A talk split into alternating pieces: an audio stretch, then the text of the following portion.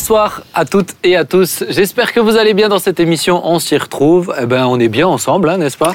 Une fois Merveilleux. de plus, oui, tout à fait. hein. Une On fois de plus. te revoir. Bah, puisqu'on est là. Euh, Non, mais te- te- Merci de Mais nous non, avoir on est très invités. tu peux partir hein, si tu veux, hein, Juan Maria. Non, on n'est pas comme mais ça. non, mais non. Juan Maria, mais alors c'est mais nouveau. non. Mais, non, mais je crois que je l'ai déjà dit dans l'émission, mais euh, j'ai un jeune qui m'a dit, parce qu'il a entendu que je t'appelle Juan Maria, il m'a dit, tu sais qu'à l'envers, ça fait Marie-Juana. J'ai dit, ah, mais tiens, tiens, j'avais même pas pensé. Euh, Bon, enfin, dans, ces, dans, ces, dans ces temps passés, ah non, peut-être passé, que hein, peut-être Oui, il y avait eu des moments où Marie-Juana a été... Alors, revenons à nos moutons.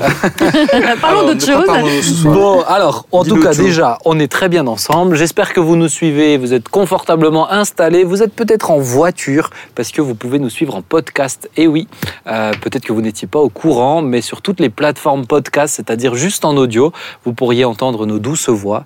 Euh, ça change. Certains disaient, Ah, si seulement on avait le son et pas l'image. Eh bien voilà, on a répondu à votre souhait. Vous n'avez plus que le son. Et puis d'autres aimeraient que l'image et pas le son. et d'autres oui, aimeraient oui. éteindre tout, tout simplement. Ah bah ça, c'est Oh, facile. voilà, Ça, c'est facile. oui. en tout cas, on est bien ensemble. Le principe de l'émission, on parle de plein de choses. Et on va commencer avec euh, un thème, c'est l'accompagnement des personnes en souffrance.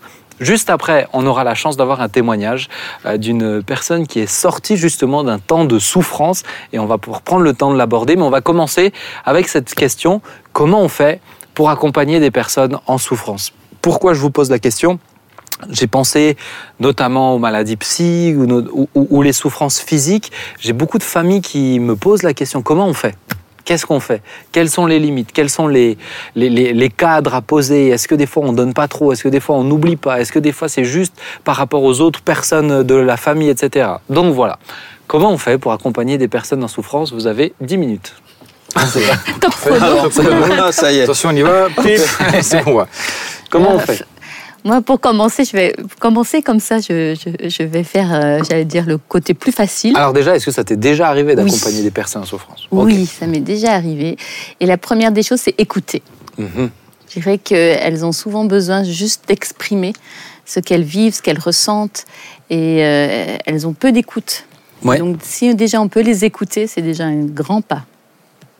Je passe la parole à d'autres. c'est pas gentil de ta part de fauché étais là-dessus dans mon téléphone. J'ai marqué premier point, écoutez. Écoutez. Tu crois qu'elle l'avait pas lu? Ah, elle l'a vu sur vu, ton téléphone. a copié. Non, c'est quand même pas ça. hein. Moi, je- Hop, euh, vas-y, Claude. vas-y. Oh, mais à trop Comme de ça, je lui, hein, pique, je pique son, je pique son deuxième idée. Idée, c'est quoi? Mais euh, euh, moi, je vois Jésus euh, qui était, on dit souvent qu'il était ému de compassion. Ouais. Et euh, je pense que c'est une. Même, même si c'est pas, ça répond pas à tout, beaucoup de compassion, euh, parce qu'il y a aussi évidemment près du, du savoir-faire, qu'est-ce qu'on peut dire, pas, enfin, qu'est-ce qu'on peut faire. Mais, mais si déjà au, au départ, il n'y a pas la compassion, euh, j'ai peur qu'on aille, j'ai peur qu'on n'aille pas trop loin. Mhm. Quand même, le, euh, la compassion et l'amour, on dit des fois, font des miracles. Évidemment, ça n'empêche pas de devoir des fois euh, aborder les autres choses autrement, les réfléchir et puis euh, se former même, etc. Quoi. Mais en tout cas, en tout cas, je crois que C'est une bonne base. je crois que Ouais. c'est, ça me paraît quand même indispensable. Ouais. Ouais, Claude? Je pense que tu d'abord, une- enfin, comme tu disais, la compassion, c'est c'est à la fois une attitude du cœur. On a compassion. Maintenant, euh, j'ai déjà accompagné des gens en souffrance. Et euh, même quand on les écoute pendant longtemps, et certains, j'ai d'excellents souvenirs d'une personne que j'ai visitée souvent, écoutée longtemps, euh, eu de la compassion, mais quand même ce sentiment désagréable à la fin que finalement, euh, les progrès de la personne en question, dans un cadre de psychiatrie, etc., Mhm. n'étaient pas très concluants. Quoi. Où j'avais l'impression de me dire, mais est-ce que j'ai fait du bien à la personne? Euh, qu'est-ce que, quel, quel est, quel, est, quel est le retour sur investissement que j'ai fait? Est-ce que j'ai est-ce que j'ai bien fait de faire comme j'ai fait? Mhm.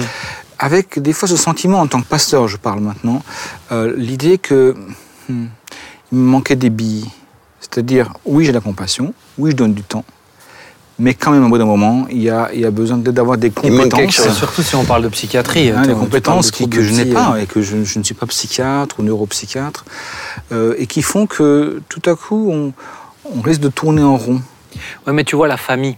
Euh, pas- moi, je pense par- plus aux familles, par exemple, qui, euh, qui vont Oui. demander mais comment on fait quelqu'un qui traverse un deuil, des Ouais, gens qui sont dans un. Ouais, alors, alors la, la psychiatrie, c'est vrai que c'est très particulier et, c'est et peut-être de, de, de, de fait. Du coup, moi, on me demande souvent tiens, que t'as t'as pas des conseils pour accompagner quelqu'un qui. Toi qui étais dedans, qu'est-ce que tu Mm. avais besoin à ce moment-là? Euh, Je me suis juste noté une petite citation pour nous, pour nous aider, je la trouvais très très belle. C'est Eugène Guy-Veuillic qui disait On t'accompagnera si tu trouves un chemin. Et euh, je crois que dans la notion d'accompagnement, il y a aussi cette capacité à dire je vais, je vais pas te tirer quelque part. C'est je vais marcher avec toi. Et euh, je pense notamment, par exemple, aux personnes qui sont en dépression. Euh, la dépression où c'est c'est euh, où on parle euh, on peut parler du burn-out des choses comme ça où c'est c'est juste la personne avec elle-même sa situation à elle et les personnes qui sont là c'est nous on marche avec toi mais c'est c'est surtout pas essayer de la tirer quelque part tant qu'elle elle est pas en train de Et marcher surtout, n'est pas garante, nous, n'est pas garant du résultat de la personne. hein. Ça, c'est Ouais, vraiment important. Le résultat appartient à Dieu, j'allais dire. Et puis nous, on, on est là pour accompagner, effectivement, si le chemin commence à être pris. Mhm. Ouais, ouais. Alors, j'ai pas envie de monopoliser la parole, mais comme tu, Bah tu le sujet de la, du burn-out, de la dépression, j'ai fait une dé- un burn-out accompagné d'une dépression C'est-à-dire Mhm. mon corps a réagi euh, sans que je veuille euh, être dépressif ou, ou que je n'ai jamais voulu l'être, mais en tout cas euh, sans l'avoir été autrement que par le fait d'avoir exagéré dans, dans- dans l'activité. J'ai j'ai été accompagné par des gens que j'aime beaucoup, hein, notamment ton papa qui m'a visité de temps en temps. Euh, J'étais content aussi qu'il ne me visite pas trop. Mhm. Euh, voilà, parce que finalement, il représentait aussi quelque part, entre guillemets, mon, mon chef. Euh, le besoin d'avoir une distance avec mon environnement professionnel était, était important. Que je, que je garde le contact, certes, mais que j'ai une distance, en tout cas dans, à l'époque, d'une partie de ce qui pouvait être générateur de mon stress. Mhm. Maintenant, je dois avouer quand même que je, que je suis d'accord avec toi sur la question du si on ne veut pas s'en sortir, on a beau tirer, ça ne servira à rien du Mhm. tout. Donc, euh, mais par contre, si on veut s'en sortir, à un moment donné, j'ai quand même été accompagné par des Professionnels. des professionnels. J'ai fait appel à des, à, à des pros, notamment des gens qui sont euh, formés pour accompagner des gens qui ont fait des burn-out, qui sont en dépression, etc. Et qui m'ont, avec quelques éléments simples, mais expliqué où j'en étais dans mon, dans, mon, dans, mon, dans mon cursus, pourquoi j'en étais là, et, et quel était et le temps et les, et les moyens qu'il fallait pour s'en sortir. Ouais. Alors, euh, euh, notamment pour devenir résilient. Alors, de, ils avaient comme ça des... des, des- La résilience, c'est la, capacité à rebondir. Rebondir, voilà, à ressauter, un résiliare, ressauter. Rebondir, tout à fait. Et je dois avouer que c'était fin, c'était pertinent, c'était des accompagnements, je dirais, euh, avec un, un- un- un- enfin, guidé. Mhm. C'est-à-dire, il y avait, il y avait derrière cette personne, derrière ce, ce coach, elle avait, elle avait une ligne de conduite. Alors, elle savait me faire parler aussi, elle savait m'écouter, elle savait me faire parler. Et après, on a posé un diagnostic avec des outils qui avaient été développés. Et du coup, euh, évidemment, ça fait miroir. Il y a des choses que j'ai aimées plutôt que j'ai pas aimé du tout, qu'elle m'a dit. Et il y a des choses que je me suis dit, maintenant, tu n'as pas d'autre choix que de dire, si tu veux t'en sortir, il va falloir passer par là. Et pour moi, euh, deux, trois éléments qui m'ont aidé à, à- à rebondir, c'est par exemple d'apprendre à dire non. Ça a été compliqué. Mhm. Pour diverses raisons qu'on n'a pas besoin d'expliquer maintenant, euh, savoir dire non et savoir le dire de manière aimable, euh, agréable, sans, sans renvoyer les gens sur le- leur, dans leur cadre, dans le 16 mètres. Mais aussi, ça, par exemple, elle m'a dit, à l'autre côté, vous, avez pas, vous, vous devez faire quelque chose, c'est au niveau de votre corps. Vous devez maintenant prendre le temps de dormir, de vous reposer. Devez prendre le temps de vous activer physiquement. C'est ce que j'ai fait. Euh, faire du sport. Ai- alors, je ne suis pas devenu un gros sportif non plus pour autant. Mais enfin, j'ai repris des, des choses en main qui, qui ont fait que, euh, ben, finalement, avec du temps, avec, avec du repos, beaucoup de repos, et avec de l'écoute, j'ai j'ai pu, pu re- re- re- repartir et finalement reconnecter avec la vie Ouais. y compris avec ton papa, etc. Enfin, reconnecter avec le monde de mon activité entre guillemets professionnelle, euh, mais avec une clarté, de, une nouvelle clarté de qui j'étais, quelles sont mes limites, dans quel, parcours de vie, je, dans quelle étape de vie je suis, et, et finalement. euh, et finalement, si maintenant j'étais face à quelqu'un qui faisait un burn-out, je ne suis pas sûr que moi, compte tenu de ce que je ne sais pas, de, mon ignorance sur la maladie, euh, je ne suis pas sûr que j'aurais réussi à aller beaucoup plus loin que juste de poser une oreille attentive qui, qui n'est pas, qui n'est pas négligeable, qui est sûrement euh, Mais essentielle. pour moi, comment accompagner quelqu'un, c'est être en mesure de dire aussi, bah, je, je, il n'y a pas tous les aspects que je peux couvrir. Il faut que tu ailles voir un professionnel, faut que... mais il n'empêche que le contexte autour, tel dans le cadre d'une famille, moi c'est souvent ce que je vais leur dire, euh, veillez à ce qu'il soit entouré par un psy, s'il a envie de parler avec moi en tant que pasteur, euh, c'est le bienvenu, mais vous, vous avez la, la part de la famille qui est, qui est une certaine part, mais c'est c'est un périmètre en fait autour, je trouve. Et je pense comment bien accompagner, c'est accepter qu'on ne peut pas tout gérer. Déjà Non. dans, un premier, dans une première... Et- et- oui, pardon. Oui, il y a- aussi un autre aspect au- auquel peut-être euh, on n'y pense pas, c'est aider concrètement, par exemple, une, une famille qui passe par un temps difficile, ça va peut-être lui préparer des repas, Ouais.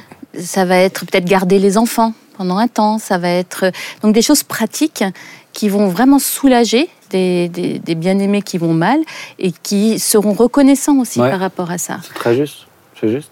Jean-Marie, tu voulais dire quelque chose? Oui, euh, euh, évidemment, il y, a des, il, y a, il y a des côtés, euh, comme, comme euh, Claude disait, il y a des côtés, des, des souffrances qui, qui, qui évidemment demandent des, en face un vis-à-vis euh, compétent, formé, euh, quasi euh, professionnel, etc.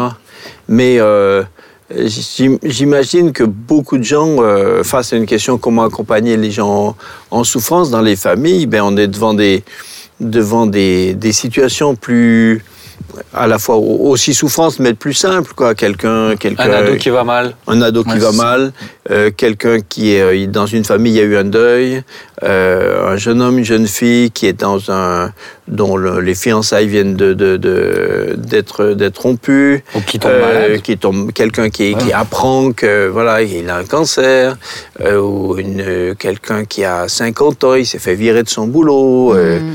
Euh, tout le monde lui dit écoute, euh, pff, tu retrouveras rien. Enfin voilà des choses comme ça. Bon, c'est c'est c'est pas c'est pas euh, c'est c'est pas des c'est pas des un- forcément un danger de mort. C'est pas psy. C'est enfin c'est pas psychiatrique. C'est pas. Et com- comment comment on aide comment on aide comment on aide ces gens-là?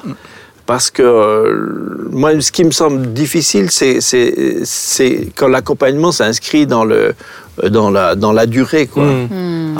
Avoir, écouté un, un jour quelqu'un dans un bureau et avoir beaucoup de compassion, euh, c'est c'est pas le plus difficile. Mais vivre avec quelqu'un qui est en souffrance et avoir de la compassion tous les jours, euh, nous, on n'est pas. Le Seigneur dit que ces compassions ne sont pas à leur terme. Mais oui, mais enfin, mais, mais les nôtres, mais les nôtres trouvent quelquefois rapidement petites limites. leurs frontières. Et puis- mais c'est donc, c'est euh, donc, moi, ouais, c'est- c'est juste. moi, c'est à ça que je- j'imagine La que durée que est très, très c'est- C'est là-dedans que j'imagine que beaucoup de gens se disent voilà comment on fait quoi. Mais, et même, euh, tu vois, le, on- avec la citation que je disais, si tu, si tu trouves ta route, on t'accompagnera. Euh, je donnais l'exemple, par exemple, je donnais l'exemple de la dépression, euh, où quelqu'un qui, pour moi, le plus grand défi de la dépression, c'est l'installation dans la maladie. Quand euh, la maladie pose ses valises et que tu ne vis plus qu'au travers de la dépression. Mm. C'est euh, pour accompagner beaucoup de personnes souffrant de, de dépression, euh, c'est le, c'est le plus grand défi. Et là, il y a la famille qui est avec, par exemple. Ah, c'est dans le cadre de la, de- dans le cadre de la famille, c'est le père ou c'est la mère ou c'est un des enfants. Conjoint. hein. Comment on fait Mm. quand on voit qu'il est installé dedans, mais en même temps il faut l'accompagner parce qu'il vit avec à la Mm. maison. On peut pas dire Ah comme ouais. si de rien n'était. Mm. C'est là toute la, la- je comprends la, la complexité de dire Mhm. on a besoin de compassion et en même temps, et moi je vais, je le, je le dis quand même, on a besoin de poser des cadres. Mais oui. C'est-à-dire que, euh, moi je vais le dire comme ça, euh, dans, dans ces troubles-là, c'est comme des petites. Des, des- les, les moments où ça a besoin de sortir, c'est comme des mini-bombes qui doivent exploser. Le but du jeu, c'est qu'elles explosent sous une cl- cloche sécurisée. Donc qu'elles explosent, on va pas toujours l'éviter, il faut l'accepter, mais il faut que ça soit dans un cadre sécurisé. Et, et- et c'est de poser certaines limites. Par exemple, moi je sais que certaines personnes que j'accompagne, euh, euh, ça- ce chantage-là, elles peuvent pas me le faire. Parce que si elles me le font, je dis, alors là, c'est fini. Mm. Moi, je te contacte plus, c'est fini. Mm. Parce que je tombe pas dans ce jeu-là. Ah oui. Alors après, je suis d'accord avec toi, et en même temps, il y a des endroits où je dis, enfin, deux choses. La première, ça concerne, comme tu disais, la famille. C'est-à-dire si quelqu'un est affecté par une maladie, ou comme tu le, la dépression ou autre, ou par exemple l'alcoolisme, Ouais. c'est tout le monde qui souffre. c'est pas juste la personne qui souffre de l'alcoolisme, c'est tout le monde qui souffre. Et, et l'accompagnement des personnes autour aussi Des important. aidants Et là, je reviens à, à la question de, de cadre. Et tu as raison, en parlant de la fameuse cloche qui permet d'avoir une explosion, mais sécurisée. Mhm. Euh, J'étais, j'ai un ami qui travaillait pour la Croix-Bleue en Suisse et, et on a parlé justement, parce qu'il était lui aussi accompagné des gens et des fois posé la question, mais jusqu'où je dois l'accompagner, etc. Il me disait, mais dans la Croix-Bleue, ils, ont, ils, ils accompagnent aussi les familles. Mm. Alors, pas que les familles, la Croix-Bleue, mais en tout cas dans cet endroit-là, les familles, les alcooliques. Et la première chose qu'ils leur disent, un truc qui est, qui est difficile à entendre, mais qui est, qui est salvateur, c'est de dire, euh, ne pas aider, c'est aussi aider. Mhm. C'est-à-dire que le, le- le conjoint ou la- ou les- ou l'enfant qui trouve son papa en train de boire et de cacher les bouteilles, justement, l'enfant ou la, par- les gens autour ont envie de, de cacher les bouteilles, de les enlever, de, de, de- de lui- de restreindre l'accès. Mm. Mais plus on restreint l'accès, plus il va trouver des moyens de cacher l'accès. Il va mettre de l'alcool dans un flacon de parfum, et puis, et puis voilà, et puis toi tu crois qu'il se parfume, mais non, il se... Il se ça bouche, merde. quand même. euh, ça- non mais c'est mais, mais, mais c'est- incroyable. Et du coup, il dit mais pour, je dis mais pourquoi? Il dit mais quand on le lâche, tout à coup, la personne en face doit faire face à elle-même. Mm, dire, Est-ce que je veux m'en Mm. sortir ou est-ce que je veux continuer à me, à me, à me dégrader? Et, euh, j'ai trouvé cette, cette, cette phrase-là juste. Extrêmement, pertinente parce que finalement, euh, aide-toi et le ciel t'aidera. Il y a une partie de cela. Je veux dire, quand on regarde la Bible, il y a quand même des endroits, des endroits qui sont, qui sont un, un Bartimée qui a crié à Dieu. Il aurait pu ne pas crier. Ouais. Puis rester dans son état de, de, de, de, Oui. de malade euh, qui fait la- l'aumône. Tu vois, le, le, euh, je pense des fois le défi, c'est de ne pas sombrer avec. Parce que la souffrance. Mhm. elle te, elle te tire. Moi, Il y a une statistique qui fait peur, hein, mais qui est là, c'est euh, 50% des, euh, des personnes dépressives qui sont mariées. L'autre, le conjoint ou la conjointe a 50% de chances de tomber une Ah. Mais il finit par le devenir. c'est ça. Mais parce que c'est extrême, c'est usant. hein. C'est c'est usant. C'est Et usant, c'est c'est d'où la- fatigant. d'où la question du temps, etc. C'est ça. Moi, je vais souvent dire, mais faut, il faut, ça va, ça va paraître horrible ce que je vais dire. euh, je le dis des fois à des mamans hein, pour leurs enfants. Je dis, mais il faut que tu prennes du recul. C'est-à-dire qu'à un moment donné, il faut que tu acceptes ça. que tu, tu prennes de la distance avec ton enfant. Il faut peut-être même le placer, etc. Parce que sinon, tu vas Toi sombrer avec. avec. Et si tu plonges avec, ça l'aidera pas non plus. Mais non, après, il y en a deux. euh, si on est, si quelqu'un est au fond d'un trou, si on tombe avec lui au fond, on est deux au fond, c'est tout. hein. Donc, comment on fait pour. faut- euh, Peut-être on va, on va terminer ce sujet sur ça et ensuite on va sur cette question. Et ensuite, on va passer à l'invité du jour. Mais comment on fait pour euh, peut-être quelques conseils pour prendre du recul? C'est dur, hein. C'est euh, honnêtement euh, sur- en, théo- en théorie ça, ça va, euh, va marcher, euh, va marcher. Mais quand tu marches, ça te prend la tête encore. hein. Moi, moi, je pense qu'il faut être conscient. euh, il faut être conscient de ce qu'on peut, de ce qu'on peut pas, et puis ne pas croire qu'on est, ne, jamais imaginer qu'on est le, qu'on est le sauveur. euh, on n'est pas le sauveur de quelqu'un, quoi. On n'est pas le sauveur. euh, il faut laisser aux gens leur part de responsabilité, même si des fois elle est toute petite, hein, parce que des fois. Euh, mais euh, des fois, des fois, on peut rien faire. On peut rien faire. Quand les amis de Job euh, sont venus voir Job, euh, ils ont d'abord été excellents. Ils sont restés huit jours à côté. Ils, ils ont juste, ils ont rien dit. Rien dit. ouais. S'ils étaient partis à ce moment-là, Job aurait dit j'ai des amis formidables, ils sont, ils sont vraiment extraordinaires. Vrai. Je suis content d'avoir des amis comme ça. Bon, le huitième jour, ils ont ouvert, le- le- ils ont ouvert la bouche, et ils ont gâché, ils ont gâché le bon effet qu'ils avaient fait auparavant. Mais, euh, mais des fois, et des fois admettre qu'on peut rien faire. Le gars qui a 25 ans, euh, il a un copain qui a, qui a le même âge que lui. Lui, il a bien réussi, il a réussi son diplôme, il a un boulot formidable. Et l'autre traîne de, de, de, de, de demandes d'emploi, de, de CV en. CV, il trouve rien. Il vit avec, il vit avec euh, rien, des clopinettes, et il est de plus en plus souffrant. Qu'est-ce que tu peux faire? Tu peux pas, euh, tu peux juste l'encourager. Tu peux, tu peux, tu peux pas régler sa situation. Et en même temps, il faut accepter de rester avec parce que euh, parce qu'il faut, il faut, il faut l'aider. euh. Mais c'est, mais c'est fatigant, c'est usant, et puis c'est, c'est des fois euh, un peu euh, culpabilisant. des- enfin, Hum, Ouais, bah ouais. faut être renouvelé par le Seigneur Ouais. et, et- et ne pas aller plus loin que ce qu'on peut. hein. Et je pense qu'aujourd'hui, avec, euh, avec toutes sortes d'éléments d'information auxquels on a accès beaucoup plus facilement qu'il y a 25 ou 30 ans, on peut effectivement, en tant que pasteur en tout cas, commencer peut-être à monter une liste de, de, stru- de noms de structures qui peuvent aider Mm. et, et renvoyer. Dire, écoutez, Mm.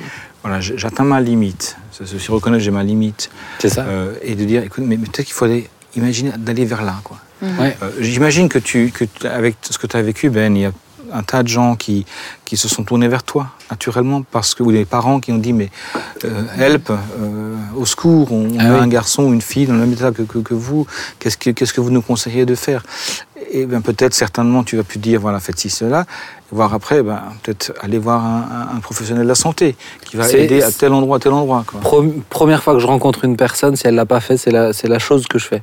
C'est-à-dire que je, je vais, là encore, je pense à, à- à un jeune qui vient, effectivement, je l'ai eu au téléphone, effectivement, il va pas bien, je dis, mais moi, je te vois plus, t'as pas vu un médecin entre-temps. Hmm. Parce que ça sert à rien. Bah oui. Mm. Parce que si tu veux qu'on aille, que ça aille mieux, il Mm. faut accepter d'aller dans, tout- dans Ouais. tous les domaines. Oui. C'est essentiel. Je suis pas un médecin. C'est pas parce que j'ai vécu Oui, et comprendre ce que c'est la psychiatrie que... que je suis psychiatre. poser un diagnostic, ça aussi, ça aide. Ouais, Ça aide trouver les, beaucoup mettre de les dire mots les sur les choses. mots. Quoi. Voilà. Bien sûr. Dire les choses, ça aide bien beaucoup. sûr. Mm. Moi, je vais, je vais ensuite, on, on va passer à ça, mais je dirais juste aussi, tu le, tu le disais, mais l'accompagnement des parents, l'accompagnement de l'entourage, c'est ne pas rester dans, on parlait de l'alcoolisme, euh, ne pas rester dans un secret. Ça doit rester dans le secret. C'est mon mari qui a des problèmes et je vais l'accompagner au mieux, etc. Et, non, non, je pense que l'accompagnant a besoin des fois aussi d'être accompagné, de se décharger, Ju- ne serait-ce qu'un ami, de juste dire juste prie avec moi Ouais, parce que c'est difficile. juste. Mm. Juste ça, rien que ça, je pense que c'est essentiel. C'est des, euh, des, euh, des, des- des endroits en fait où on peut évacuer euh, la pression. Et je pense que c'est vraiment, vraiment, vraiment essentiel. Ouais. Sinon, on garde la tête sous l'eau constamment. Et à un moment donné, ça devient. Et après, on, s'habitue au problème, on, on- on se, on se courbature pour. et- enfin, stratégie d'évitement. Ouais. Donc, euh, voilà, j'ai- rendu dans un endroit où il y avait de l'alcoolisme et de la violence verbale et, et physique.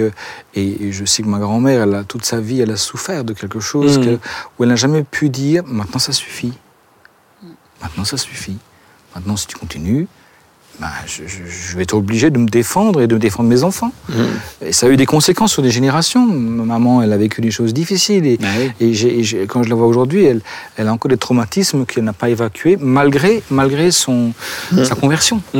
Il y a des choses qui sont restées dans, les- dans, le- dans le mental, dans les fonctionnements. Et, et, euh, mais, mais, mais, mais à l'époque, qui aurait osé dire à une femme, euh, dans les années 50, je parle, Ah oui, écoute, euh, Oui, prends tes culturellement. clics et tes claques et tire-toi, parce que c'est ta meilleure, meilleure façon de, de, de- de finalement de vivre, quoi, Mm. pour toi et pour tes enfants. Aujourd'hui, c'est un peu différent, c'est- c'est bien différent aujourd'hui, mais Des fois, euh, oui, des oui. fois, on est parti à l'envers. Dès qu'il y a une difficulté. euh, voilà, aujourd'hui c'est l'inverse. On dit C'est- Au l'inverse. cas où qui commence à boire, je prends mes clics et mes claques. Voilà, même si on n'a rien vu pour l'instant. ouais, bref. Mais c'est c'est tout ce côté aussi où, voilà, euh, dire écoute. euh, Ouais, mais je suis d'accord. Je Voilà. suis d'accord. Bref, on va passer à la sujet. suite? Oui. Parce Ah que oui. là, on a, D'accord. euh, on a un témoignage de qualité, j'en suis sûr. On n'a pas des notes sur les témoignages, hein, rassurez-vous. Mais euh, je réfléchissais à ce tournage et je me disais, mais tiens, j'aimerais bien parler euh, de l'anorexie. On parle souvent des maladies mentales, euh, etc. L'anorexie, c'est pas souvent abordé. Et donc, euh, on m'a soumis un- l'histoire de quelqu'un, une sœur de l'église, et je suis très content parce que je ne connais pas l'histoire. Je sais que c'est à propos d'anorexie puisque c'est moi qui l'ai sollicité, mais je connais pas l'histoire, donc je vais pouvoir découvrir avec vous aussi. Et on va accueillir Emilia, qui est avec nous ce soir. Hello, hello Emilia. Bonsoir. Bonsoir Emilia. Bonsoir, bonsoir. On est ravis de t'avoir avec nous. Bienvenue. Je suis ravie d'être avec vous. Sois à l'aise, Euh, tu as à boire, tu es tranquille. Oui. Alors le but du jeu, c'est d'être comme à la maison, comme chez moi. On va parler un peu de ton histoire, on va parler un peu de l'anorexie. Oui. Euh, alors peut-être pour commencer, est-ce que tu peux te présenter? Alors, je m'appelle Emiliano Brega. J'ai 45 ans. J'ai trois filles. Je suis mariée. voilà, ça fait 5 ans que, à peu près que je fréquente l'église. Ok. Et voilà, je sais pas trop trop quoi. Ah bah non, bah c'est très très bien. Alors je vais commencer avec une question euh, simple et belle. Comment est-ce que tu as rencontré le Seigneur? Alors, ma tante fréquentait l'église depuis, euh, depuis euh, une- un peu plus d'une douzaine d'années. Ouais. Et puis, euh, j'avais renoué contact avec elle et souvent, elle me parlait, elle, elle- elle me reparlait de Dieu. Et étant jeune, j'avais mes parents allaient à l'église, on avait, on on avait un petit peu baigné dans, Dans, dans- je- je- Dieu n'était pas inconnu pour Mm. moi. Mhm. Après, moi, j'avais ma façon de croire. hein. Je faisais ma petite prière le soir. Et euh, voilà, mais je me questionnais toujours donc, qui est, qui est Dieu? Est-ce que Ouais. c'est un Dieu qui punit? Est-ce que c'est un Dieu qui. Voilà, je connaissais pas Dieu du tout. Et, donc, euh, euh, à force de me parler, de me parler, de me parler, euh, un jour j'ai fait un songe. Un, mercredi, je fais un songe, et dans ce songe, une voix me disait il faut que tu viennes, là. Et, sans savoir, je, savais que c'était lié à ma tante, c'était lié à l'église. Mm. Et euh, sans, sans mettre des mots dessus, je savais où est-ce que je devais aller. C'était comme quelque chose qui m'était inspiré. Et euh, je et, et c'était pas vraiment une voix, mais c'était comme un ressenti qui me disait il faut que tu viennes là. Est-ce que tu as compris? Parce que tu es en danger Ouais. tu es vraiment en danger, il faut que tu viennes là. Est-ce que tu, es, tu as compris? C'était vraiment très, très insistant. Et alors, euh, j'étais un petit peu perturbée par ce rêve. J'en ai parlé à ma tante, je l'ai appelée. Je me suis dit, bon, elle, est un peu plus proche de ces choses-là, je vais l'appeler et demander. Je lui ai dit, écoute, Tata, j'ai fait ce rêve-là. Et elle me dit, écoute, elle, je, la, je la sentais un peu souriante. Elle me disait, euh, moi, quand il m'arrive quelque chose comme ça, ou quand il y a des choses comme ça, ce que je fais, c'est que je prie. Mm. Et je demande à Dieu si, euh, voilà, si ça vient de lui si, et qu'il confirme si ça vient de lui. Je me suis dit, d'accord, c'est ce que je vais faire. Donc j'ai prié. Et puis euh, je me suis dit, bon, quoi qu'il en soit, dimanche, je vais l'accompagner hein, dans l'église où elle va. Et on verra ce qui va se passer. Et puis euh, j'ai prié, rien ne s'est passé euh, de spécial. Donc je me suis dit, bon, moi, je me suis engagée à y aller, à y aller, je vais y aller le dimanche, j'arrive et là, c'était un bouleversement total. Parce que quand les premiers instants dans, dans l'église, c'était. euh, ah, je crois que j'ai tellement pleuré. C'était Et je ne savais pas pourquoi. Il y avait comme si des choses. des- plein de choses qui remontaient et je pleurais, je, je, je comprenais pas et j'essayais de cacher mes larmes parce que euh, je voulais pas que ma tante elle me questionne par rapport à ça euh, et je, je, je comprenais pas moi-même et, et, et, et puis voilà, et euh, au fur et à mesure, je, euh, donc mon mari m'avait accompagné Ce jour-là. euh, ce jour-là. Et euh, dans la voiture, on était euh, en voiture avec ma tante, et dans la voiture, il y avait un silence de. nous, on avait pris une décharge, mon Bah mari oui. et moi, hein, on a Ah été oui, vraiment. euh, on avait vécu quelque chose de, de vraiment. euh, on, a, on a été touchés. Et, euh, et ma tante, euh, je ne sais pas ce qu'elle a dû penser, elle a dû se dire oh là là, qu'est-ce qu'elle a dû penser. et, et nous, en fait, on accusait le coup. Mm. Et moi, j'avais envie de retourner, de retourner. Je posais des questions que j'avais besoin. Et c'était Mhm. comme si euh, j'avais commencé, j'avais soif depuis longtemps, j'avais commencé à boire quelque chose et qu'il fallait que je continue. J'avais tellement besoin et je recherchais, je recherchais, je recherchais. Et, euh, et jusqu'où je, et donc euh, je suis passée par cette maladie, par l'anorexie. l'anorexie. Et au fur et à mesure que j'allais, je, souvent, euh, Donc, tu étais, tu étais malade avant de venir j'étais malade avant de venir. D'accord. J'ai Ok. commencé à être malade, j'avais 16 ans. D'accord. Et 16 ans et demi, à, part, à peu près. Ok. Et Là, tu allais nous parler de la guérison, c'est ça? Oui, Alors attends, alors mets-le, Ah on va le mettre sur pause cette partie-là. En fait, ça fait un peu partie de la Oh. conversion. Ça Ah fait ouais, partie de ta ça. conversion. Ah bah Voilà. tu nous le raconteras à la fin alors. Bah, je vais pas l'oublier cette donc, partie. mais donc tu as été malade longtemps alors J'ai été malade Ah, juste- 23 ans. Justement, Oui, c'était ma ça. question. Tu étais malade 23 ans 23 ans. de l'anorexie. Alors peut-être pour expliquer, qu'est-ce que c'est l'anorexie? L'anorexie, c'est quand on prive son corps de nourriture. Et euh, le- la moindre nourriture. Alors, il y a l'anorexie euh, où on n'ingurgite plus rien du tout. Mhm. Et, ou alors juste un minimum pour- quand on se sent mal. Et euh, il y a l'anorexie où le corps ne supporte pas d'avoir ingéré quelque chose. Donc le peu qu'on mange, on va le revomir. Et donc là, c'est le, là, c'est le corps alors qui, euh, qui, le, qui le sort quoi. Oui, c'est parce qu'en fait, on ne supporte pas, on- parce que euh, en fait, on, on ne mérite pas Hmm. de manger. C'est une, Et on se fait vomir, en on fait. fait- ouais, voilà. Ah, Moi, c'est ça. Le, le peu que je mangeais, Hmm. j'allais le faire vomir parce que je n'étais pas digne. Hmm. Je ne me sentais pas euh, voilà, digne de manger, de, de- d'être comme les autres, parce que, ben, voilà, j'étais pas. Ok. C'est une culpabilité de manger, quoi. On se sent punissais. coupable de manger. Voilà. Tu te punissais. Mais, mais c'est venu comme ça alors à 16 ans et demi Du jour au lendemain, vous Non, avez commencé c'est venu suite à un drame. D'accord, ok. C'est c'est venu suite à un drame, mais suite à ce drame-là, ça s'est installé. Et une fois que c'était là, ça me tenait. C'est-à-dire c'est- ça que m'accusait, ça me tenait. Avant, avant ce ça. drame, tu euh, allais bien, tu étais une mangeuse euh, normale, je dirais? Oui, oui, j'aimais bien manger. J'étais même un petit peu rondelette. euh, voilà, je, je- j'étais une ado assez, euh, oui, assez rondelette. Tu n'avais pas de difficultés liées à ça ou euh, à la nourriture, euh, etc. avant? Non, Style, pas envie, de, envie de maigrir pour euh, être conforme Ah oui, à c'est un standard. Oui, enfin, envie de maigrir, mais euh, sans avoir envie de, de- de faire Oui, des efforts. Une jeune de 16 ans, quoi. Voilà. Oui, oui, oui. Euh, est-ce, que, est-ce que dans ta famille, il y avait des antécédents? Euh, je dirais liés à l'anorexie, la boulimie, euh, des choses comme ça aussi ou pas? Je pense pas. Tu penses pas? Donc toi, c'est venu vraiment à partir de ce moment-là. Et c'est, c'est très intéressant de le mentionner parce que euh, pour moi, c'est euh, il y, y a quasiment toujours des éléments déclencheurs, si ce n'est toujours euh, des éléments déclencheurs qui nous font basculer, Euh, comme des fois certains euh, diabétiques hein, qui, suite à un choc, choc euh, ou un psychologique. diabète, Oui, oui, oui. Mhm. qui est déclenché.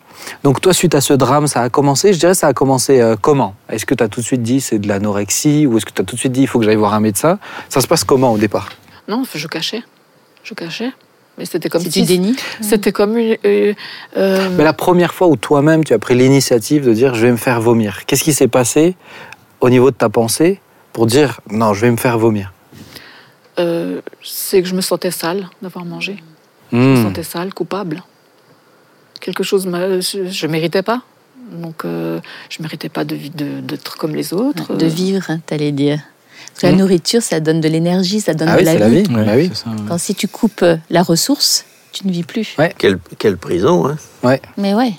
Et, et donc euh, au quotidien, tu le, tu le vivais comment? Parce que est-ce que ton entourage était conscient de ça? Non, je Tu le cachais je le cachais. Donc tu prenais les repas normalement? Oui, après, j'ai toujours été. euh, Avec l'excuse que je, je mangeais pas beaucoup. Mhm. Voilà. Parce que j'ai j'ai jamais. Je, je, me, je me goinfrais pas pour aller tout revomir. Mhm. Je mangeais un peu parce que j'avais toujours peur de, de, de, de prendre trop. Et... Parce qu'au fur et à mesure, quand on a commencé à, à arrêter de s'alimenter et qu'on commence à, à maigrir, on diminue. Donc on a, on, c'est Mhm. comme si on, on, a, on, on arrêtait petit à petit d'exister Mhm. pour arriver à disparaître. Mhm. En fait, Est-ce que certaines personnes anorexiques que j'ai pu rencontrer, elles étaient dans le euh, il faut pas que je prenne un gramme en plus faut pas que je Est-ce que pesait tu avais souvent. oui, ça parce qu'on aussi est moins bien que les autres. Mhm. donc tu te pesais régulièrement? Je me pesais pas, je, je voyais ça avec les vêtements parce que Mhm. j'avais pas, j'avais pas de balance sous la main, mais je voyais ça avec les vêtements. Je m'examinais toujours devant le miroir. euh, après, il y avait les, les bêtises de, de, de mesurer les poignets, Mhm. ces choses-là, de se regarder, de voir. euh, je prenais les, les tailles en dessous, les, les- les- des fois les Mhm. vêtements des petites sœurs pour voir euh, si j'arrivais à rentrer dedans. Et c'était comme Ah des challenges. et t'essayais d'arriver à ce, cha- à ce challenge là Oui, à, à vraiment diminuer, diminuer, diminuer.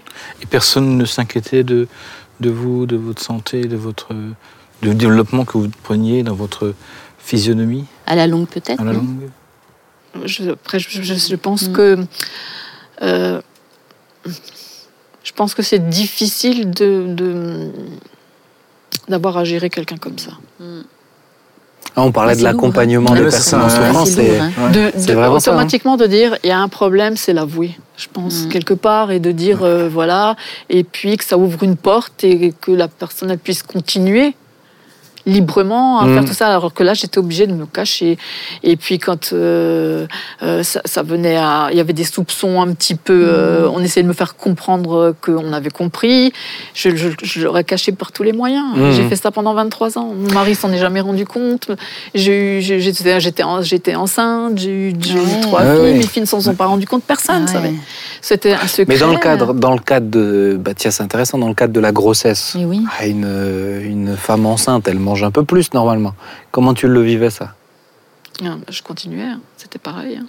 tu continuais? Ah oui donc euh, en fait le, bébé puisait tout ce qu'il avait à puiser dans mes forces Mm. à moi. Et euh, quand euh, vraiment je me sentais pas trop bien, alors je mangeais une orange. Je me disais bon ça c'est ça c'est acceptable. Il y avait des choses qui étaient acceptables et d'autres non quoi. Est-ce que cette, euh, cette euh, parce que moi ce que je vois donc il y a, il y a la je mérite pas d'être nourri. Et puis petit à petit il y a cette euh, dictature de ce à quoi je ressemble d'être de plus en plus euh, menu d'être de plus en plus euh, maigre aussi. Euh, c'est presque deux choses alors qu'ils sont vraiment liés hein, mais qui on arrive un peu à les à les à les, euh, à les séparer ensuite. Est-ce que tu t'es euh, des amis, je pense tu avais, t'avais- t'avais des amis, des gens avec qui tu, tu discutais quand tu avais 16 ans, tu étais en contact avec des personnes. Pas les, pas les parents, pas la famille, pas euh, cet, cet aspect un peu autoritaire, les gens, les vis-à-vis. Avec eux, tu arrivais à parler de ça ou pas? Non. Pas du tout. Oh non, j'étais Et enfermée. c'est une honte hein, aussi, Ouais. je pense. J'étais ça. enfermée, je ne pouvais pas, je pouvais faire confiance à personne parce que si, c'est- ça- si la, la personne à qui je le confiais était amenée à le Mhm. raconter Eh oui. une fois, voilà. Donc, tu avais, est-ce que tu avais vu un médecin dans ton histoire? Alors j'ai essayé. Ouais. Un jour, j'ai appelé, j'ai appelé un, un- un psychiatre, j'ai pris rendez-vous et après, je me suis dit bon, maintenant, tu as pris rendez-vous. Euh, ce que, le, ce que le psychiatre va faire, il va, donc il va diagnostiquer ta maladie, tu vas être isolé de tes enfants. Oui, c'est tu ça. vas voilà, être enfermé, Mhm. on va te contrôler. Et, euh, et ça, je n'ai pas pu accepter, donc je suis pas allée. Mhm. Donc, tu n'as jamais eu d'accompagnement professionnel? Non. De toute ta maladie Ah oui, ça c'est rare quand même. hein. Non. Ouais. Et je me demandais, et je me disais, cette question, elle revenait souvent, c'est c'est fou parce que le corps, il est, il est vachement résistant. Il Mhm. va résister jusqu'à quand? Mhm. Et ça, ça revenait tout le temps. Et c'était comme si euh, j'attendais qu'il se passe quelque chose, Mhm. quelque chose de grave. Oui, parce qu'on devient plus fragile, hein, on se blesse plus facilement. On est... Voilà. Tu travaillais en même temps à côté ou... Oui. En plus Wow. des enfants. Tu faisais quoi comme métier Oh, J'ai fait un petit peu de tout. hein. J'ai fait de la restauration, j'ai fait un peu Ah de tout. bon, J'ai fait c'est du- physique, du, en tra- plus, du hein. travail vraiment très très épuisant. Ah, aussi. La restauration Ouais. Pour une anorexique, c'est compliqué Ouais, ça. Ah oui, c'est compliqué. Ah ouais. Mais comment tu. euh, comment t'expliques le fait qu'à un moment donné, tu as dit je vais essayer d'appeler un psychiatre? Ça veut dire que tu t'es quand même dit j'ai besoin d'aide. parce que j'étais enfermée, j'avais aucune porte de sortie, je me sentais vraiment euh, comme, dans un, comme dans un piège et, et euh, dans, dans un trou, dans un gouffre, dans une prison. Emprisonné, ouais. Et j'avais besoin, je me suis dit, il faut que je, je, je, je- trouve quelqu'un qui puisse m'aider, me trouver une solution.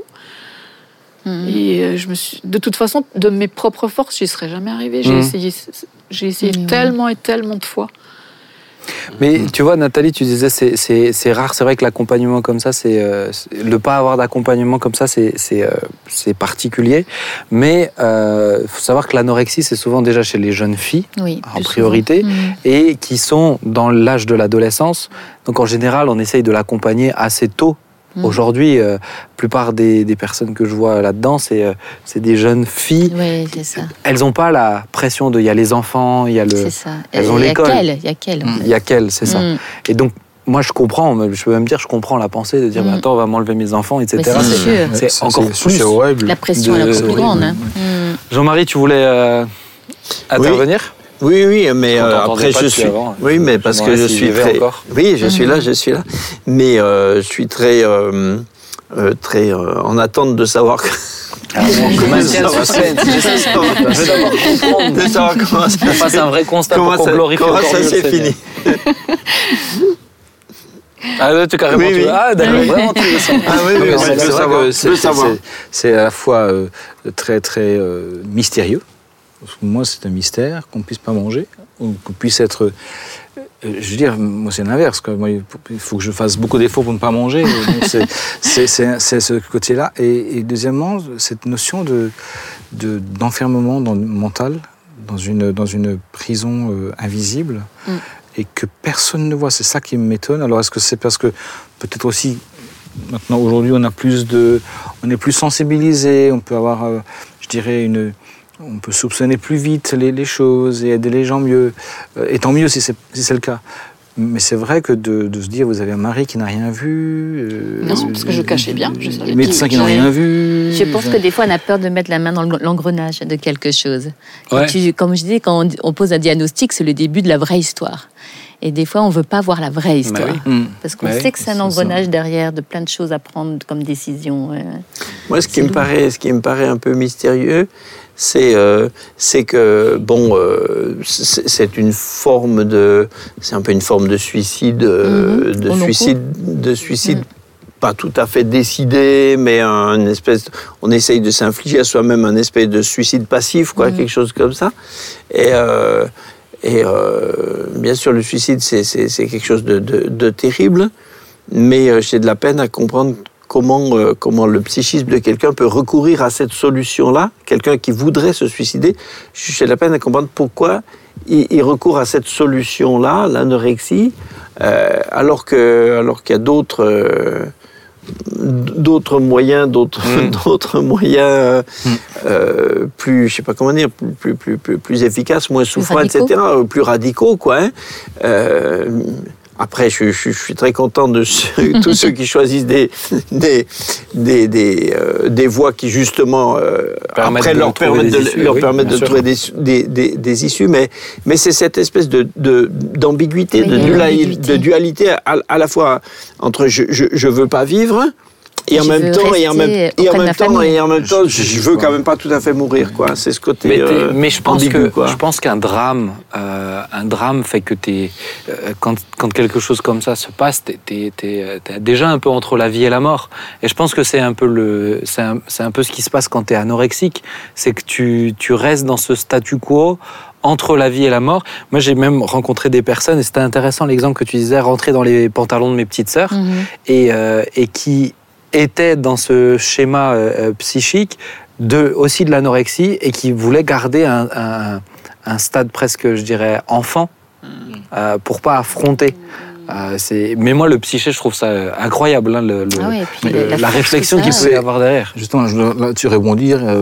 Parliez avant de, de, de- la psyché, du corps, qui a des, ressources incroyablement euh, sur la longue durée et qui, se maintient en vie malgré toutes les privations dont on, qu'on lui impose. Il y a un excellent livre de Viktor Frankl, qui était, un, qui était un, psychiatre en New York, mais qui avait été interné à Auschwitz et qui était déjà à l'époque psychiatre euh, en Allemagne et qui a accompagné avec ses, ses co-détenus. Il vivait des moments de privation intense, notamment au niveau alimentaire, notamment au niveau de l'espérance, euh, pas d'espoir, pas de Ouais. machin, et, mais, et qui a justement étudié le phénomène des, de, la, de, la, de, la, de, la, de cette capacité qu'a le corps de résister. Comment il s'appelle le livre? J'oublie le nom du livre, mais je peux te le retrouver. voir maintenant. l'auteur. Victor Ouais. Frankl. Victor Ah bah tu me C'est donneras le livre. c'est un excellent livre. Puis on le mais mettra qui- dans la description Ouais. de l'émission. C'est vraiment excellent parce que il peut, il peut, il- enfin, il décrit tout à fait ce que vous avez dit. cette- une phrase. euh, J'étais étonné du corps qui, qui, qui résiste tellement longtemps et qui finalement euh, surmonte des privations. Ouais, c'est impressionnant, hein.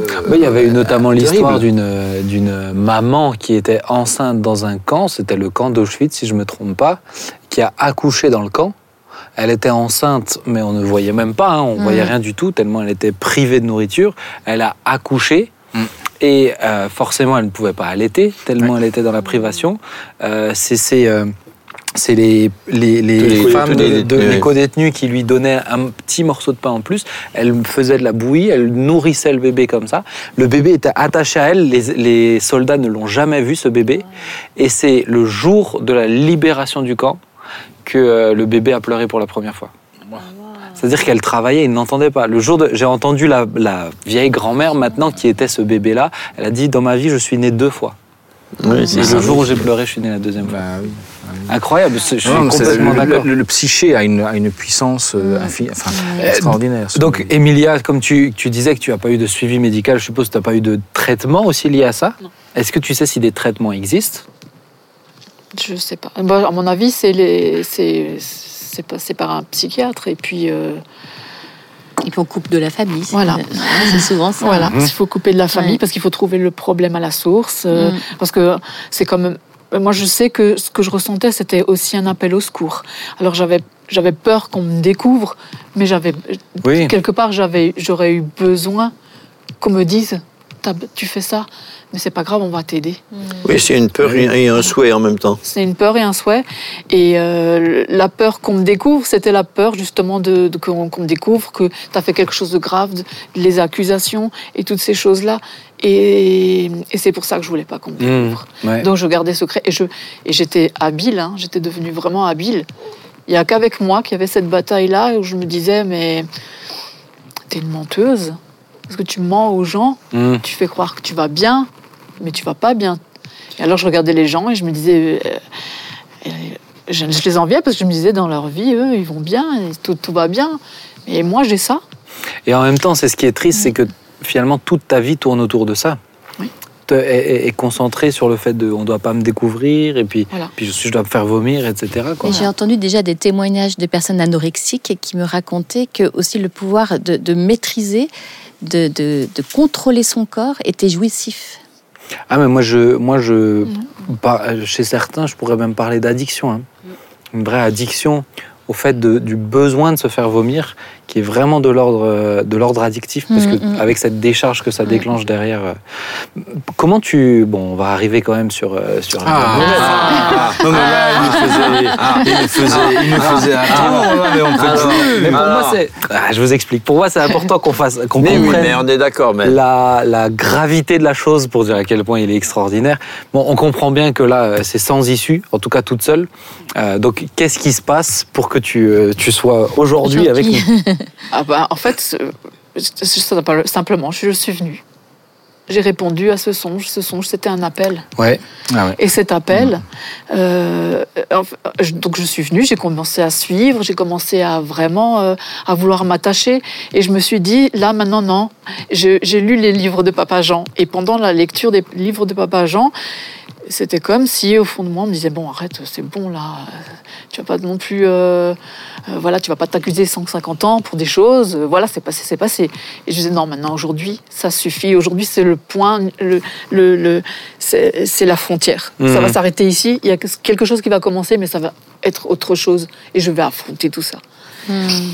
Et alors je suis passée par des moments terribles parce qu'il y avait cette lutte et euh, et euh, suite à ça, euh, euh, Cette lutte pour pas te faire vomir, c'est ça? Non, même Cette pas. lutte en toi-même? Cette lutte en, ma- De en moi-même, affronter de- la de- chose. d'affronter, Ouais, de continuer, de vouloir savoir qu'est-ce qui allait se passer, Mhm. tout, en oubliant. Et petit à petit, j'oubliais, j'oubliais cette maladie, alors que c'était, pour moi, c'était impossible. hein, 23 ans, Ouais. c'est c'est là, hein. c'est ça, c'est mon C'est- identité, c'est moi. hein. inscrit, ouais, c'est. C'est c'est installé, quoi. Voilà.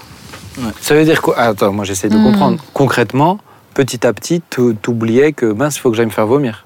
Non, je, je pouvais plus le faire. T'arrivais même plus à le Je, faire. je, je pouvais plus le faire parce que euh, j'avais découvert, je commençais à découvrir Dieu et je me disais non, il m'a créé et il faut que je respecte ça. Je peux plus faire ça. Je peux plus. Mhm. Et petit La à petit- révélation de Dieu La qui t'amène. Voilà. Petit à petit, j'ai arrêté. Oui, c'est devenu antinaturel. Voilà. Et je- au bout de trois mois, je me suis dit, eh mais. Et Parce que j'arrivais pas à y croire en fait. Et je me suis dit, maintenant ça fait quand même trois mois là. Trois mois que plus une seule fois ça m'est arrivé. Alors que c'était tous les jours, plusieurs fois par jour. wow. C'était tout le temps, tout le temps, tout le temps. Et là, en fait, c'est comme si euh, mon cerveau s'était déconnecté de la réalité pour me dire, Eh, fais un point là. Mhm. Fais un point, c'était arrivé, et c'est là, c'est à toi, maintenant c'est ça. Et je me suis dit, mais je lui avais pas demandé. Parce que moi, je me, je me, dé- je me qualifiais comme ça, ça faisait partie de moi. Mhm. Ah oui. Est-ce que tu en as. tu- donc, au travers de ça, tu as rencontré le Seigneur. Mais est-ce que tu en avais parlé à ton mari, du coup? Oui, après, j'en ai parlé. Après? Oui. Donc, pas pendant le processus? Non. Donc, jusqu'au bout, tu n'as rien dit? Ah non, jusqu'au bout, j'ai ça, vécu c'est ça. quand même, ça, c'est quand même J'ai impressionnant. vécu ça seule, j'ai- c'était c'était dur. Et il y avait des moments où je me suis dit, euh, là maintenant j'affronte qui je suis, ce que, ce que je suis. Et euh, je me suis dit, je me suis, c'est comme si je me voyais euh, et je voyais l'horreur euh, que Dieu voyait quand il voyait le péché. Hmm. Et je me suis dit, mais si on n'a pas Dieu, il n'y a, a plus rien. Y a- Et là, je me, je me suis dit, là, il y a- y a- quand, une fois que c'est fini, c'est fini. Mhm. Il n'y a, Ouais. pas de- il y a pas de retour. Bon, je pense que c'est parce que tu as la tête vraiment très dure que le Seigneur il t'en a sorti euh, comme ça. je ne peux que encourager les gens quand même à parler et euh, c'est ce qu'on disait tout à l'heure. Je pense que vraiment il a dit oh non mais Emilia il faut que j'y aille quand même là mais mais euh, effectivement je pense qu'en parler c'est Mhm. extrêmement important. Je comprends la, la, la prison mentale que c'est Mm. de, de- d'ouvrir euh, d'ouvrir en fait sur Mm. toutes les saletés qui sont là Euh, mais je pense que c'est vraiment vraiment important. Est-ce que tu as dû euh, euh, remonter à, à, à ce qui avait été euh, au départ le, ouais. au départ l'origine de ce, ce, ce- ce ouais. drame là qui, qui a bloqué tout ça? Est-ce que tu as dû euh, euh, remonter à ça, le voir avec Dieu, en parler avec Dieu ou est-ce que, que- est-ce que ou, ou est-ce que ou est-ce que ça a été réglé euh, Est-ce que le de fait soi-même par ta conversion ou est-ce que tu as dû faire un travail avec ça? Non, ça j'en ai parlé. J'en ai parlé avec un pasteur parce que je savais, de- je savais très très bien que, c'est, que tout, tout, est- tout avait commencé avec ça.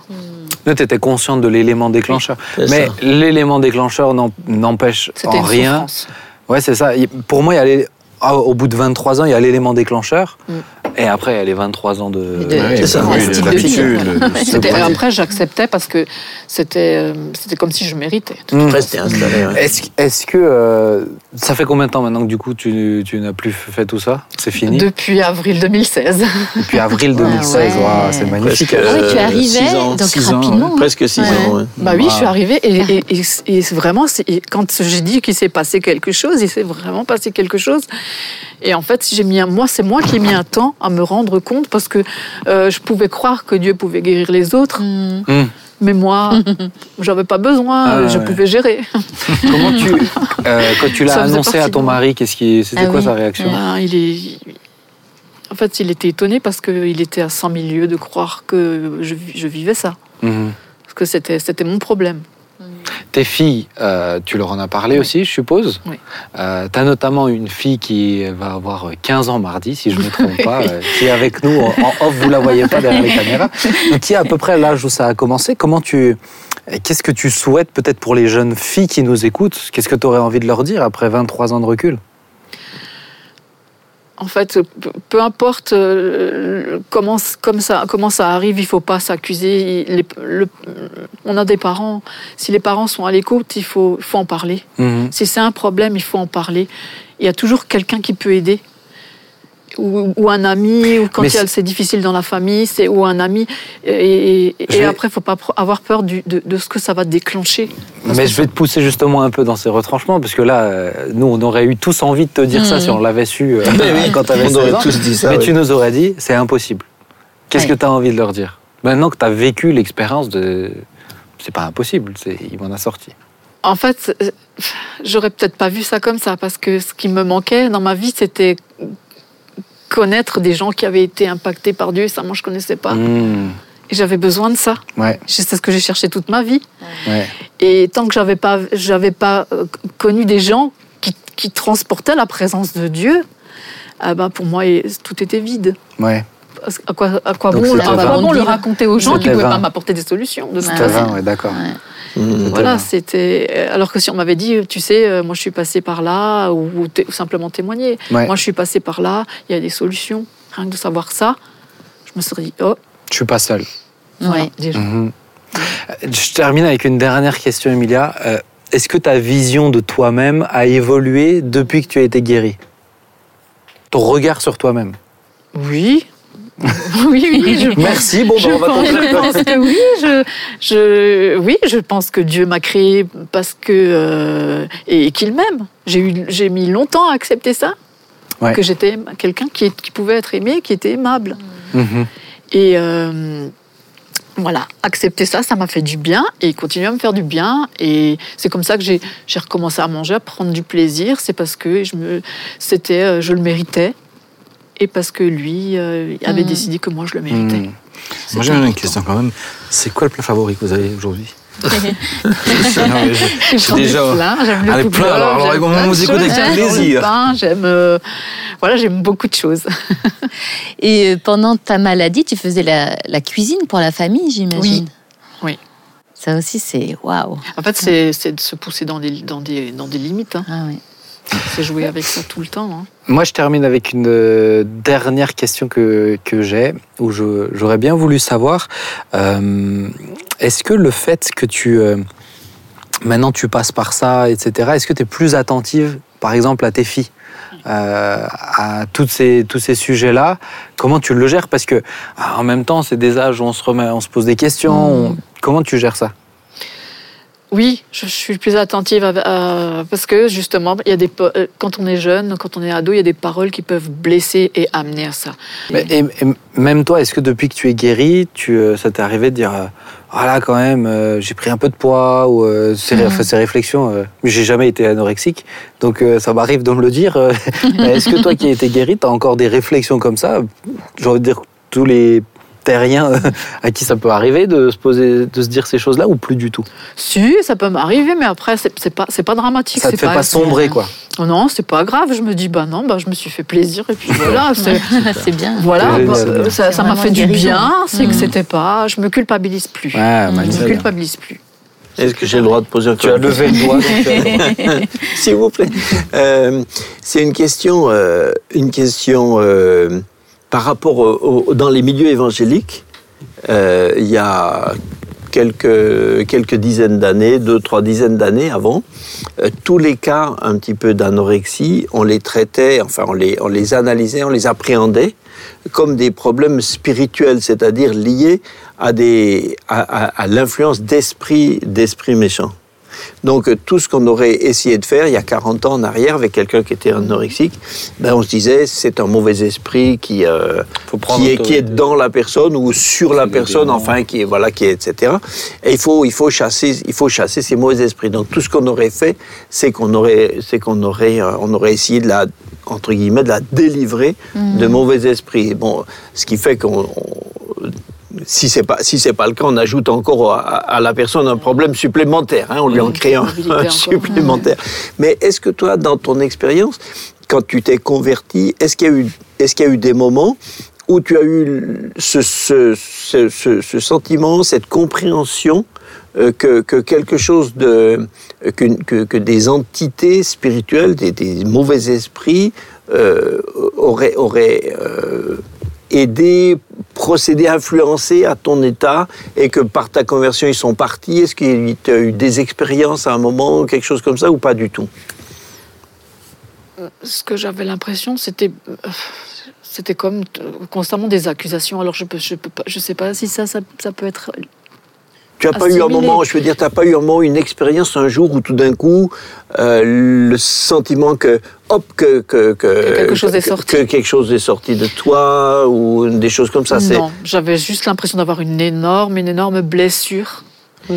et que euh, ben il n'y avait pas de pansement pour ça. quoi. Non, mais je dis ça parce que je pense que dans certains, beaucoup moins maintenant, mais, mais pendant longtemps, euh, toute, toute cette question était, toutes ces questions Ah comme non, ça mais étaient vues lié, uniquement, oui. uniquement sous ce prisme-là. et là, et là Est-ce- tu peux même l'élargir à toutes les maladies Oui, euh, oui. psychiques Ce qui, ce qui ne veut pas dire que ce soit pas vrai quelquefois. Oui, oui, mais, justement, comme, mais comme certains, certains ont, Mais- mais- mais d'autres maladies. C'est ça. Mais d'en faire, mais on en faisait une espèce de, une espèce de d'automatisme, De loi, de règles. C'est dans l'analyse, c'était comme ça. Ça égale ça. Et ce qui fait que, ce qui fait que, au lieu d'aider les gens dans ces cas, dans ces cas-là,